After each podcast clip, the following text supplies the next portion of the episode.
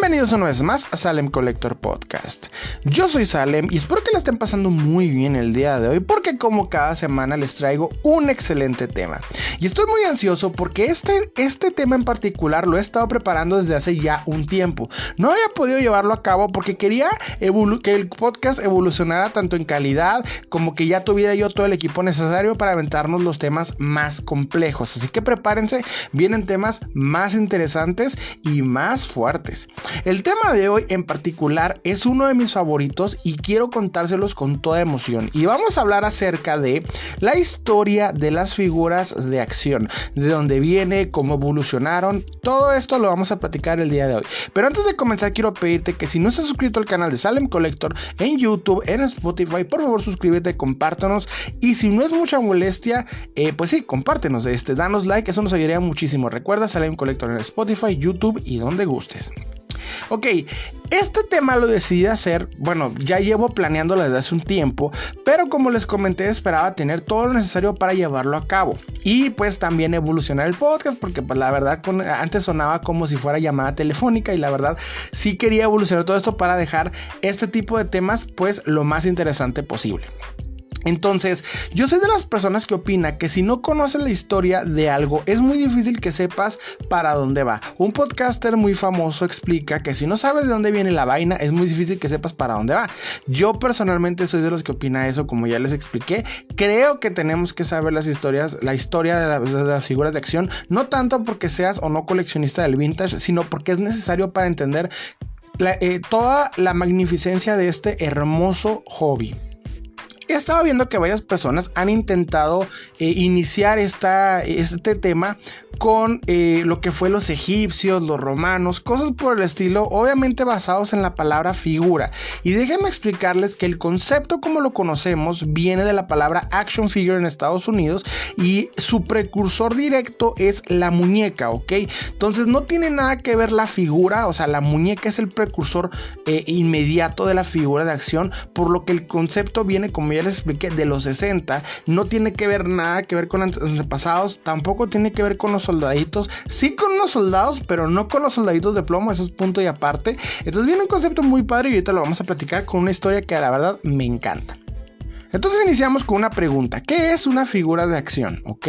La palabra figura de acción es una traducción directa del action figure, que es una palabra en inglés, por lo que no la vas a encontrar en la RAE, porque para poder buscarla en la RAE tendrías que dividirla en tres. En este caso no, por lo que el, el concepto correcto y la definición viene del diccionario de Cambridge, que significa juguetes usualmente de plástico basados principalmente en algunos personajes como una película, un cómic, un videojuego o un programa de televisión. A pesar de que los juguetes van este, originalmente orientados a los niños, sabemos que la figura de acción ha ganado una gran aceptación como elemento de colección para nosotros los adultos, ¿ok? Ya no son solamente para los niños y vamos a ver cómo los coleccionistas, eh, vamos a decir, impactaron y cambiaron el concepto de la figura de acción tanto en su mercado como en su forma. Entonces iniciamos de lleno con que el primer juguete con la clasificación figura de acción fue hecho en 1964 por la empresa Hasbro. Y obviamente fue el famoso G.I. Joe, ¿ok? Joe es un término genérico para un soldado norteamericano que fue acuñado durante la Segunda Guerra Mundial. Como sabemos, los G.I. Joe eran un conjunto de figuras militares de 30 centímetros que representaban diferentes ramas militares, ¿ok? La US Guard, la Navy, este, la Fuerza Aérea, etc. Representaban, eh, presentaban ropa intercambiable de tela y accesorios. Obviamente todo esto inspirado según la rama a la que pertenecían. En los 60 recordemos que Estados Unidos estaba viviendo una época de patriotismo, ¿ok? Los niños estaban inspirados en eh, los soldados, los militares, las armas, todo este tipo de cosas, pero en aquel tiempo también recordemos que tal cual no había juguetes, eh, no había muchos juguetes para niños en el mercado, estaban más que nada enfocados en el mercado unisex y lo único que había eh, para, más que nada era para niñas y era Barbie, ¿ok? Barbie estaba obviamente eh, vamos a decir, revolucionando el mercado, cambiándolo por completo. Los niños curiosamente tenían que jugar con el señor cara de papa y pues no había tal cual algo similar, ¿ok? En aquel tiempo el término figura de acción no existía, obviamente nada más estaban las muñecas y de aquí iniciaríamos pues con Barbie, que es obviamente el precursor directo de la figura de acción. Esto fue hasta que inicia la historia de una persona que todo coleccionista debe de conocer, tanto su nombre como su historia, ¿ok? Y estamos hablando de Stan Weston. Stan Weston era un inventor y un agente de licencias estadounidense. Él había observado que no había un mercado de juguetes de muñecos para niños, pero sabía que no podía poner el mismo concepto que con Barbie. Recordemos que Barbie estaba inspirada en moda, en belleza, en estética, etc. Entonces ese tipo de conceptos obviamente a los niños no iba a, no iba a funcionar con los niños.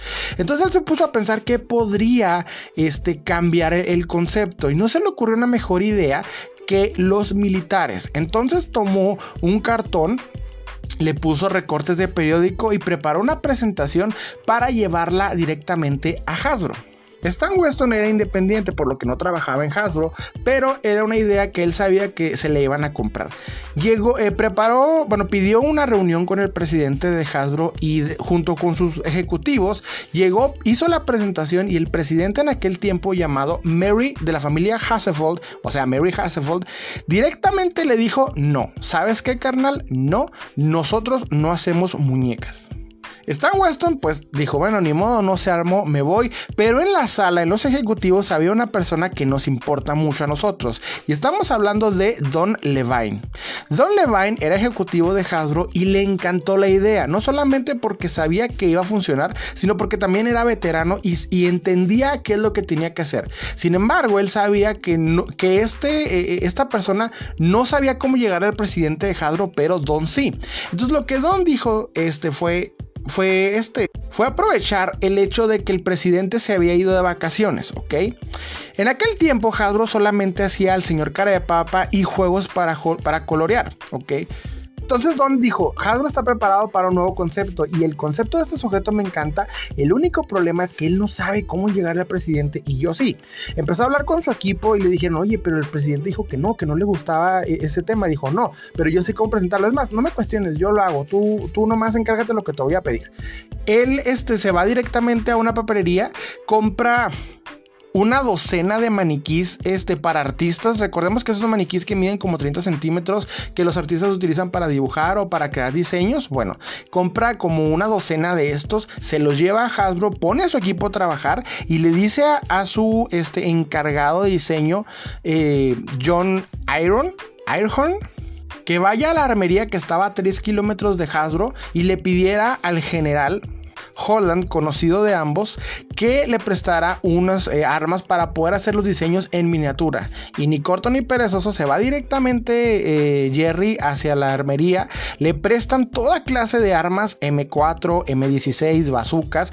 Todo esto con la finalidad, pues nada más de poder hacer los diseños.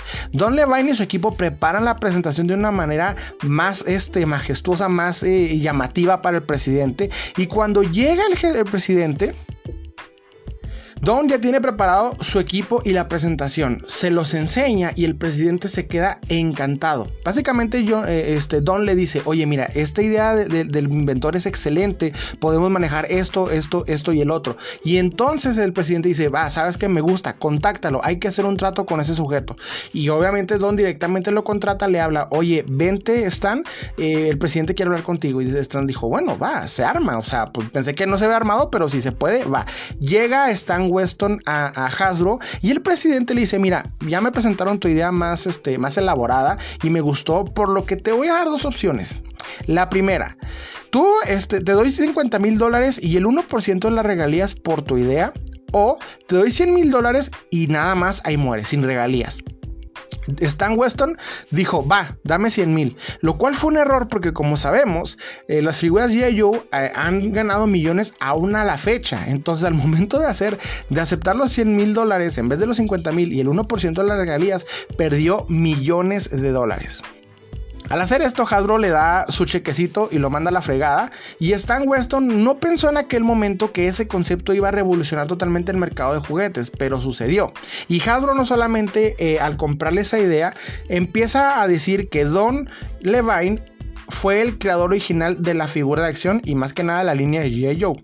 Con el tiempo Stan Weston intentó demandar a Hasbro argumentando que lo habían estafado, que no sabía lo que iban a hacer y aquí pues la verdad el problema es que Stan Weston firmó en donde le dieron las opciones y pues no había forma de ganar, obviamente la demanda la perdió y con esto pues millones de dólares porque no se puso a pensar y no tuvo fe yo creo más que nada en su proyecto. Es una historia muy triste, pero pues es realidad. Siento que es más que nada como el caso de Batman con Bob Kane y Bill Finger, ¿ok? Recordemos que Bob Kane tuvo la idea de Batman, pero Bill Finger la eh, dibujó al Batman que nosotros hoy conocemos y llamamos. Misma situación con Stan Lee y Steve Ditko con el Hombre Araña, ¿verdad? O sea, hay un debate incluso en este caso con Stan Weston y Don Levine sobre quién es el inventor de la figura de acción, pero siento que la idea de uno llevó a cabo a crear un mejor concepto al otro, o sea, que sin ambos no se hubiera logrado. Entonces, para mí los creadores de la figura de acción son Stan Weston y Don Levine, aunque no sean equipo ni eh, amigos, son los que uno, uno, uno y el otro crearon este hermoso y adorable concepto concepto.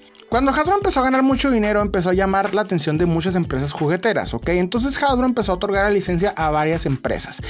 una de las principales que le llamó la atención a esta idea fue Atakara, una empresa juguetera de Japón. Entonces le pide eh, permiso para utilizar este, obviamente, este diseño nuevo y empieza a crear su propia figura de acción utilizando el torso autorizado de G.I. Joe, ¿ok? La primera figura que, que hizo Atakara fue Henshin Cyborg número 1.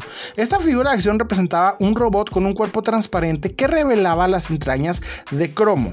Este concepto es más que nada para los coleccionistas hardcore eh, del vintage. Es una figura que se vendió solamente en Japón en, los 60s eh, y eh, es muy coleccionable. He visto que en algunos casos se llega a vender casi en 4 mil pesos y la figura trae ligeros daños. Es muy rara, más que nada porque se vendió en Japón, ¿verdad? Entonces es cotizadita y muy interesante. Es una figura transparente, como ya les expliqué, trae las entrañas y tenían esta historia como de, de equipos superhéroes espaciales, volaban, todo este tipo de rollo. Está muy padre. Eh, pueden investigarlo. Hay un en YouTube, hay un este comercial para que sepan más o menos de qué va esta figura. ¿Ok?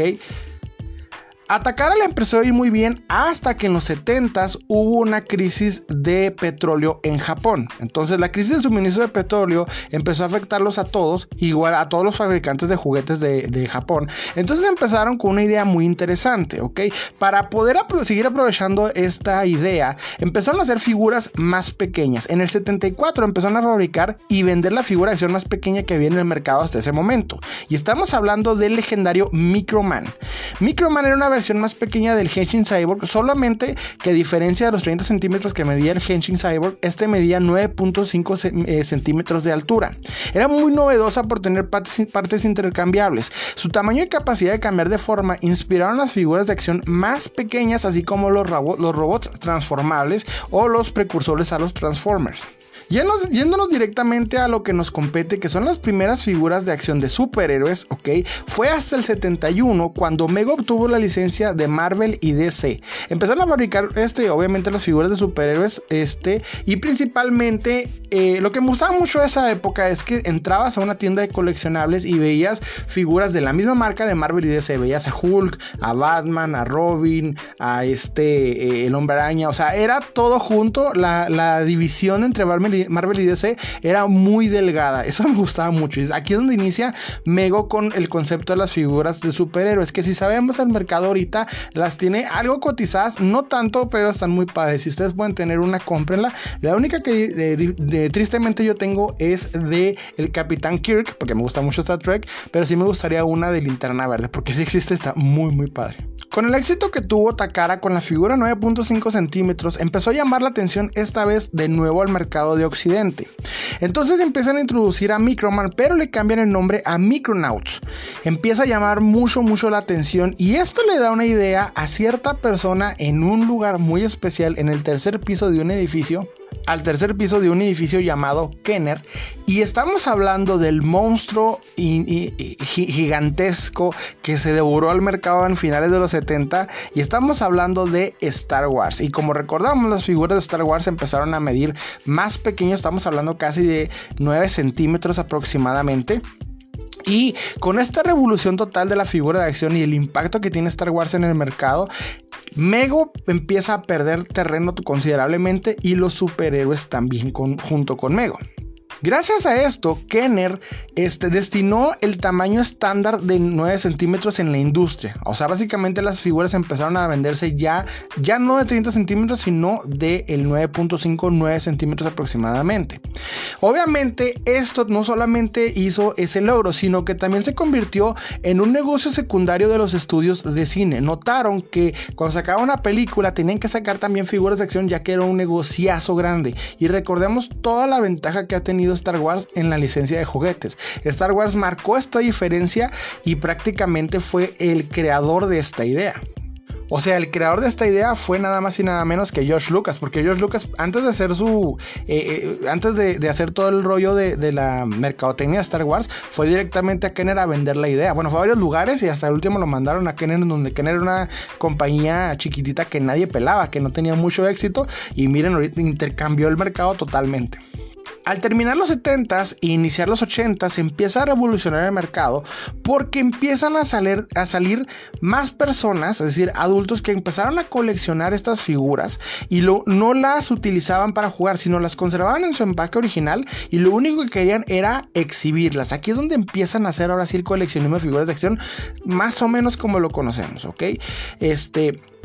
Esto eh, básicamente le da a la industria una idea de crecer, de expanderse y empiezan a salir todo tipo de figuras de acción. Estamos hablando prácticamente de los personajes de las caricaturas, como Master of the Universe, es decir, He-Man, G.I. Joe, obviamente empieza a tener su caricatura y se revoluciona al tamaño que ya conocemos 9.5, que creo que se quedó ahí más, más que nada. Y también, obviamente, Thundercats. Y esta vez vuelven los superhéroes con la línea Superpowers, los superhéroes de DC, también con esta línea de 9 centímetros, ¿ok? Eh, aquí se dan cuenta la industria que no solo solamente es en las películas, sino también en las series. Creo que los primeritos que se les ocurrió la idea fue a Mattel con eh, Motu, con este Master of the Universe, ¿verdad? Que van, eh, crean la figura, le ponen un cómic, como que no funciona muy bien la idea, o sea, necesitaban algo que los tuviera, que tuvieran los niños más enfocados y pues van directamente a Filmation, les piden una serie, les crean la serie, llama mucho la atención y He-Man empieza a tener su historia tal y como la conocemos. Volviendo al mercado nipón, el anime Robot se vuelve muy popular e inspira a la compañía Takara a reinventar de nuevo las figuras de Cyborg, y, Cyborg y de Microman en robots pequeños llamados Micro Robots. La primera de esta, de esta serie fueron los juguetes Micro Change, que eran objetos que podían transformarse en robots, ¿ok? Eran cualquier objeto y estos objetos vamos a decir, este por ejemplo, estéreos, cámaras, este, motos, etcétera. O sea, este tipo de objetos se intercambiaban y se cambiaban en robots. Son igual precursores de los Transformers. Hay que entender que los Transformers tienen una historia muy compleja antes de su creación. En Japón también empiezan a aparecer más coleccionistas, obviamente. Este, utilizaban esas figuras de acción únicamente para exhibición. En, en, Japón empiezan a notar esto y de nuevo empiezan a inundar el mercado, obviamente, con eh, ya empezamos la palabra coleccionable, con eh, figuras coleccionables. Nos movemos eh, una década más, nos vamos directamente a los 90, ¿ok? Aparece una nueva línea de figuras llamadas eh, Spawn para niños, pero esta nota aquí el creador, estamos hablando del buen Todd McFarlane, que no es su mercado, entonces la revoluciona y crea ahora juguetes más para adultos, ¿ok? Estoy hablando acerca de la línea, eh, bueno, aquí se llamaba en aquel tiempo Todd Toys, pero evoluciona a McFarlane Toys, ya conocemos la historia, ya hablamos de esto en un podcast y practican podcast y aparecen este, más figuras de acción, pero esta vez más adultas, ¿ok? Con figuras de mujeres más torneadas, más, este, ustedes saben. aparecen a aparecer personajes diferentes, ya más adultas, eh, figuras con, vamos a decir, tintes de violencia, etc. Eh, McFarlane fue uno de los primeros que inicia con este concepto, ya que él directamente se va al mercado de los coleccionistas, al mercado de los adultos, y se empieza a demostrar que las figuras de acción ya no son solamente para los niños. Una cosa muy interesante también que aparece en los noventas son las páginas de internet. Recordemos que internet estaba en pañales en aquel tiempo, pero ya existía. Y una de las primeras eh, páginas que páginas de, internet sobre figuras de acción que aparece, páginas de venta de figuras de acción como Toy News International y también otras páginas que empezaban a dar información. También con esto vienen los foros de internet, ¿verdad? Donde empiezan a, a comunicarse los coleccionistas, empezar a intercambiar ideas, intercambiar incluso se podía figuras de acción. Empieza también todo este rollo de la venta de eh, coleccionables por internet. El mercado empieza a dar sus primeros pasitos en lo que fue este, el nacimiento del internet, obviamente. Algo muy curioso también que sucedió fue que a finales de los 90 empezó a salir un estudio que decía que las figuras de acción habían evolucionado anatómicamente, es decir, que ahora eran mucho más musculosas en el caso de los hombres y en el caso de las mujeres eran mucho más delgadas y mucho más finas, ¿ok? Esto empezó a afectar bastante porque se empezó a considerar que daba ideas de que esto era la belleza, empezó a afectar muchas personas y empezó a, a contribuir a los trastornos de la imagen corporal en ambos sexos, tanto en hombres como en mujeres que es algo que ya hemos visto que Barbie ha tomado cartas en el asunto. Fue la primerita porque fue creo que la más juzgada en este aspecto, ¿ok? Y curiosamente empezó a sacar diferentes tipos de, figuras, bueno, de Barbie, obviamente con eh, diferentes, eh, vamos a decir, complexiones, complexión delgada, complexión robusta, obviamente Barbies de colores este, diferentes, ¿verdad? pelirrojas, morenas, eh, afroamericanas, de todo tipo. Entonces aquí es donde se empieza, empieza la idea, básicamente es en los 90, donde empiezan a notar todo este rollo. Ya em, terminando los 90 y iniciando los 2000, empieza a crecer el coleccionismo de, y el coleccionismo y producción de figuras de acción para adultos. También empiezan a revolucionar lo que es la tecnología de la impresión. Ya no vemos solamente un esculpido y, y copiado por medio de una, este, ¿cómo decirlo? De una placa, sea, ya no nada más lo esculpías, le sacabas copia, no, ahora empieza, empieza ahora sí eh, eh, el escaneo facial, empiezan a evolucionar. Una de las primeras figuras de acción que empieza a tomar todo este rollo es este, las figuras de luchadores, ¿verdad? Que empiezan a impactar todo este, eh, a revolucionar, a, tratar de, de, emular lo más cercano posible a la cara de los luchadores, o sea, ponerlos prácticamente como si fueran reales. Empiezan a evolucionar las figuras de acción, tienen más acceso accesorios más, este, más detallados, obviamente, más articulaciones, más realistas principalmente. Todo esto empieza a afectar y empieza a nacer ahora sí la idea por parte de Toy Biz, ¿verdad? La empresa que ya en este momento tiene los derechos de Marvel y crean la idea en el 2002 de los Marvel Legends tal y como los conocemos ahora. Bueno, no tanto tal porque recordemos que los de ahorita son Hasbro, pero empieza esta mítica era del Toy Biz. Estas figuras proponían eh, más detalles, obviamente más relacionadas al cómic. Eh, ya habían tenido toda una evolución, pero aquí empiezan a ponerse fuerte, empiezan a incluir más accesorios, como ya les dije. También el mítico cómic, del cual yo me quejo todavía hasta la fecha de no poder tener en las figuras de acción cómics. Se fue una buena época, perdónenme.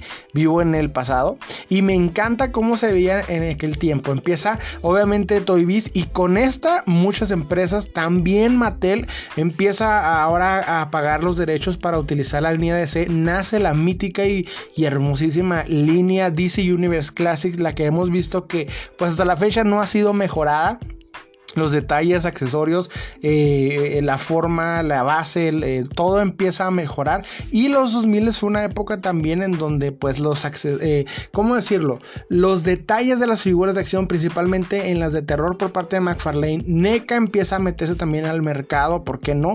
Y empiezan a definirse ahora sí las gamas, ¿ok? Se empieza a definir la gama media y la gama baja, ahora sí, porque empiezan a aumentar los costes al mismo tiempo porque van directamente ya las figuras de acción no solamente para los niños, sino también para los adultos, en los cuales obviamente eran más costosas, pero mucho más detalladas. También se empieza a vender de maneras diferentes, ¿ok? Las líneas de figuras de acción orientadas principalmente a los adultos se empiezan a vender en cadenas de tiendas específicas y a menor masa. También empiezan a tener cifras, eh, bueno, eh, vamos a decir figuras de acción exclusivas de eh, ofertas en correo de, pues en, correo normal, o sea, que mandabas una oferta y llegaba la figura de acción que venía más o menos de los 80s, pero esta vez enfocado en el mercado adulto y también las exclusivas de las convenciones por parte de todas las empresas de eh, eh, figuras de acción. Se empieza a cambiar la forma del embalaje de las figuras de acción, o sea, dar más énfasis y detalles a el empaque, al diseño, a todo este rollo para que las personas pues mantuvieran las figuras en su caja y que se consideraran más coleccionables. O sea, el mercado empieza a evolucionar ya que nota que se divide totalmente las figuras de acción para niños y las figuras de acción para adultos. Entonces aquí es donde el coleccionista se le empieza a dar pues lo que pide. Ya con el tiempo empezamos ahora sí, este, ya vienen las figuras de gama alta mucha más este, articulación, mucha más, muchos más detalles y empieza ahora sí lo que conocemos como pues la era moderna, en donde ya el mercado vintage se empieza a, diferenciar entre la era que ahorita estamos, que es prácticamente la era moderna, donde ya les platico que se divide en tres tipos de eh, eh, gamas, gama media, gama alta y gama baja. Obviamente representado a las figuras modernas, pero ya les platiqué todo lo que fue la evolución de la figura de acción. Ya prácticamente llegamos a los 2000. En el 2012 inicia Hasbro, este, ya, tiene, ya fue absorbida Toy Biz por Hasbro. Hasbro empieza a sacar las figuras de Marvel y los Marvel Legends van evolucionando. Y es en el 2012 en cuanto inicia ahora sí la línea de Marvel Legends, tal y como la conocemos, con estas míticas cajas eh, al estilo de, eh, ¿cómo decirlo? Como un cilindro, casi cilíndricas. Entonces... Ya con esto es una manera eh, de verlo de, forma general lo que fue la evolución de la figura de acción. Y a mí la verdad me encantó mucho esta historia, en especial la parte de Stan Weston, porque nos demuestra que eh, la idea, hay siempre que como que respetar nuestras ideas, tenerles fe, porque Stan Weston le dieron estas dos opciones, le dicen, oye, pues te doy 100 mil dólares y ahí muere, o te doy 50 mil y el 1% de las regalías de lo que consigamos. Y yo creo que Stan Weston no pensó que fuera a ser tan grande, pero pues ya vimos que sí, honestamente, pues cambia todo, totalmente el mercado. Ahorita ya, es, ya vamos casi a billones, podría siendo, este, podría ser muy rica la familia de Stan Weston. Curiosamente salió el hijo hablando en, este mítico programa de Toira Meiros en Netflix, lo cual recomiendo si no lo han visto, véanlo, está muy padre. Ahí te explican más que nada la historia de cada una de las franquicias. Pero este sale el hijo de Stan Weston, sí está un poquito ahí se nota molesto por la historia, siente que fue defraudado, pero no, pues Stan Weston fue la decisión que tomó, no fue la correcta como podemos y hemos visto con mucha eh, eh, obviedad, pero pues este es lo que sucede.